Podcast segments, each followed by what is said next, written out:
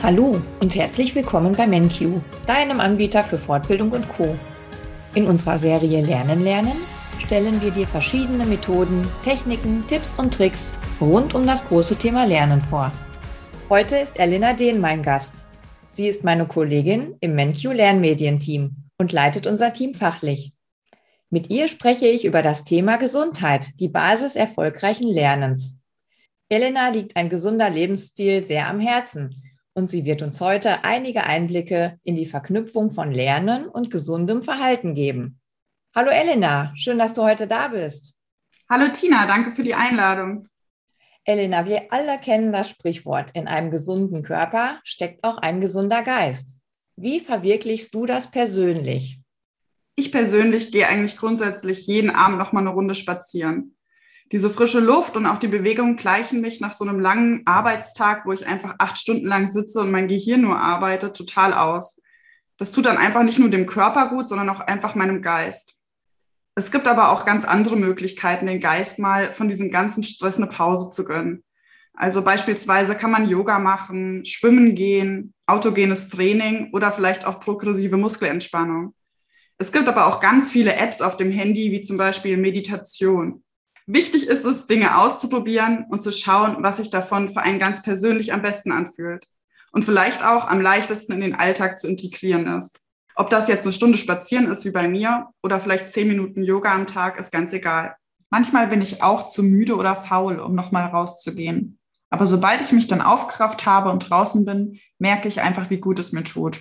Außerdem ist ein regelmäßiger Tagesablauf wichtig. Also zum Beispiel immer zur gleichen Zeit Mittag zu essen.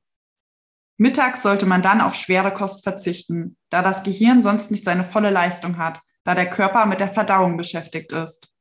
Elena, wie kann ich eigentlich meine Lernleistung durch gesundes Verhalten steigern? Ja, wenn wir unserem Gehirn zwischen dem Lernen auch mal eine Pause gönnen, zum Beispiel an der frischen Luft und durch Bewegung, wird Stress reduziert. Dadurch können wir dann anschließend viel konzentrierter lernen.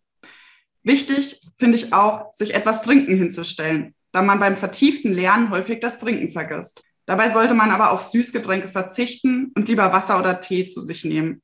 Unser Körper signalisiert uns eigentlich, wenn es Zeit wird, etwas zu trinken. Doch häufig zeigt sich das dann schon durch Konzentrationsstörungen oder Kopfschmerzen, die dann das Lernen schon behindert haben.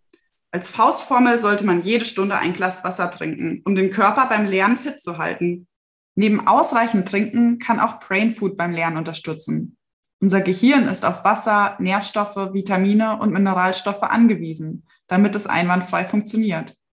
Die Gehirnleistung kann demnach auch nachlassen, wenn uns solche Energielieferanten fehlen.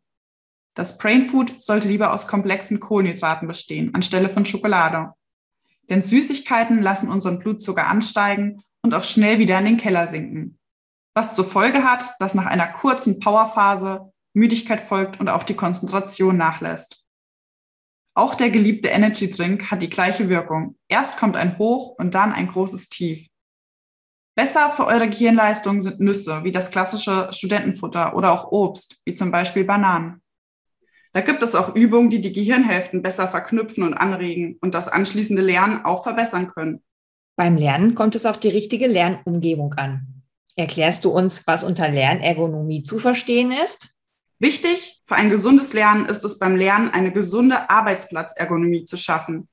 Also der Schreibtisch sollte deshalb ergonomischen Grundsätzen entsprechen. Die Höhe des Tisches oder auch die Beleuchtung des Lernraums sind ebenso wichtig. Diese Grundsätze findet man leicht im Internet unter dem Stichwort Arbeitsplatzergonomie. Also neben dieser Arbeitsplatzergonomie, die ich gerade schon angesprochen habe, ist es wichtig, sich auch eine richtige Lernumgebung zu schaffen. Dazu gehört es regelmäßig frische Luft in das Zimmer zu lassen und für gute Lichtverhältnisse zu sorgen. Sofern es auch möglich ist, kann es helfen, die Position beim Lernen zu verändern, also auch mal aufstehen und im Stehen lernen. Während meinem Studium bin ich zum Beispiel auch mit meinen Lernzetteln spazieren gegangen. Die Lernumgebung zwischendurch mal zu ändern, kann einfach erfrischend sein. Neben all den Gesundheitstipps für diese gesunde Lernumgebung ist es natürlich auch wichtig, sich alle Lernmaterialien, wie jetzt das Lernmaterial von MenQ, zurechtzulegen. Denn ein ordentlicher Arbeitsplatz Sorgt dafür, dass wir keine Ablenkungen haben. Zum Lernen sollten deshalb immer nur die wichtigsten Unterlagen auf eurem Tisch liegen. Elena, ich habe schon einmal über den Flow-Zustand gelesen. Kannst du uns erklären, wie ich diesen Flow-Zustand erreichen kann? Unter einem Flow-Zustand lässt sich ein Zustand verstehen, bei dem man voller Power in einer ausübenden Tätigkeit aufgeht, man die Zeit um sich herum vergisst und gerade in voller Konzentration gut vorankommt beim Lernen. Während einem Flow-Zustand ist man also in Bestleistung und hochproduktiv. Ein wünschenswerter Zustand beim Lernen, nicht wahr? Um so einen Zustand zu erreichen, sollten einfach die Einflüsse beim Lernen zunächst stimmen. Da gibt es vier Punkte. Als erstes sollte man ein klares Ziel haben, was ich tun will und worauf es auch mir ankommt.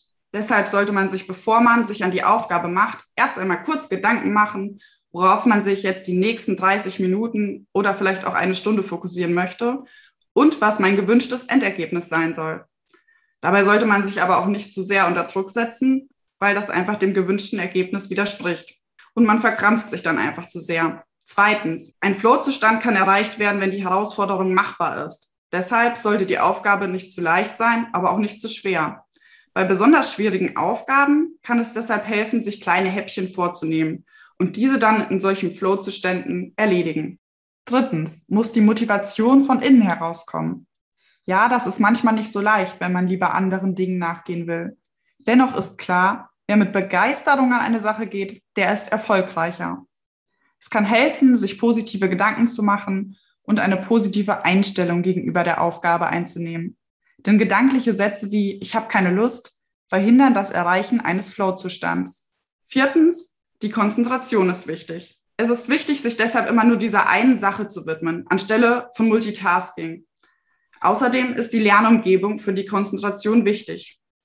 Es sollte keine Ablenkungsmöglichkeit wie das Handy mit am Tisch liegen. Wichtig ist es auch dafür zu sorgen, dass die Mitbewohner, Freunde oder Familie einen nicht beim Lernen stören. Denn für die Konzentration ist es einfach wichtig, diese ganze Aufmerksamkeit nur auf diese eine Sache zu lenken. Dann kann es möglich sein, diesen Flow-Zustand zu erreichen. Das heißt also, dass ich das Ziel vor Augen habe, dass die Herausforderung machbar sein sollte, dass ich von innen heraus motiviert bin und mich gut konzentriere. Richtig? Richtig. Erstmal tief durchatmen. Das habe ich mir schon oft gesagt, wenn ich einmal vor einem Aufgabenberg saß. Was hat es damit auf sich? Ja, wenn wir vor einer großen Aufgabe stehen, die uns Angst macht, dann hilft es erstmal tief durchzuatmen. Je nach Aufgabenberg vielleicht sogar mehrmals tief ein- und ausatmen. Es gibt aber auch verschiedene Atemtechniken. Ein Beispiel, die 4-7-8-Atemtechnik. Sie ist zwar nicht wissenschaftlich belegt, aber es gibt sehr viele positive Erfahrungsberichte. Angeblich soll sie Angstzustände reduzieren, für leichteres Einschlafen sorgen und Ärger kontrollierbar machen. Sie ist im Grunde ganz simpel anzuwenden. Am besten irgendwo bequem hinlegen oder hinsetzen. Dann wird die Zungenspitze auf das Zahnfleisch direkt hinter den oberen vorderen Zehen gelegt. Nun atmet ihr so aus, dass die Lunge sich komplett leer anfühlt. Danach langsam durch die Nase vier Sekunden einatmen und den Atem dann für sieben Sekunden halten. Nun acht Sekunden lang kräftig ausatmen, gern auch durch den Mund. Jetzt liegt die Zunge wieder dort, wo sie naturgemäß liegt. Das Ganze wird dann viermal wiederholt. Um mit dieser Technik erfolgreich zu sein, solltet ihr sie regelmäßig anwenden. Es gibt aber auch ganz viele weitere Atemtechniken, mittlerweile auch auf Fitnessuhren oder Apps auf dem Handy. Alle haben es gemein. Es geht darum, mehrmals tief ein- und auszuatmen. Das löst dann einfach Anspannung und versorgt das Blut mit Sauerstoff, was direkt den Gehirnzellen zugutekommt. Mach dich locker. Ist ja manchmal leichter gesagt als getan. Wie sorgst du für einen Ausgleich zur Schreibtischarbeit und was hilft gegen Verspannungen, Elena? Ja, wie ich ja schon erwähnt habe, ist mein persönlicher Ausgleich die Natur und das Spazieren oder Joggen gehen. Aber im Grunde hilft eigentlich alles, was einem gut tut. Das kann körperliche Arbeit im Garten sein oder Musik machen oder tanzen. Wichtig ist es einfach, neben viel Schreibtischarbeit den Körper auch mal durch Bewegung auszugleichen.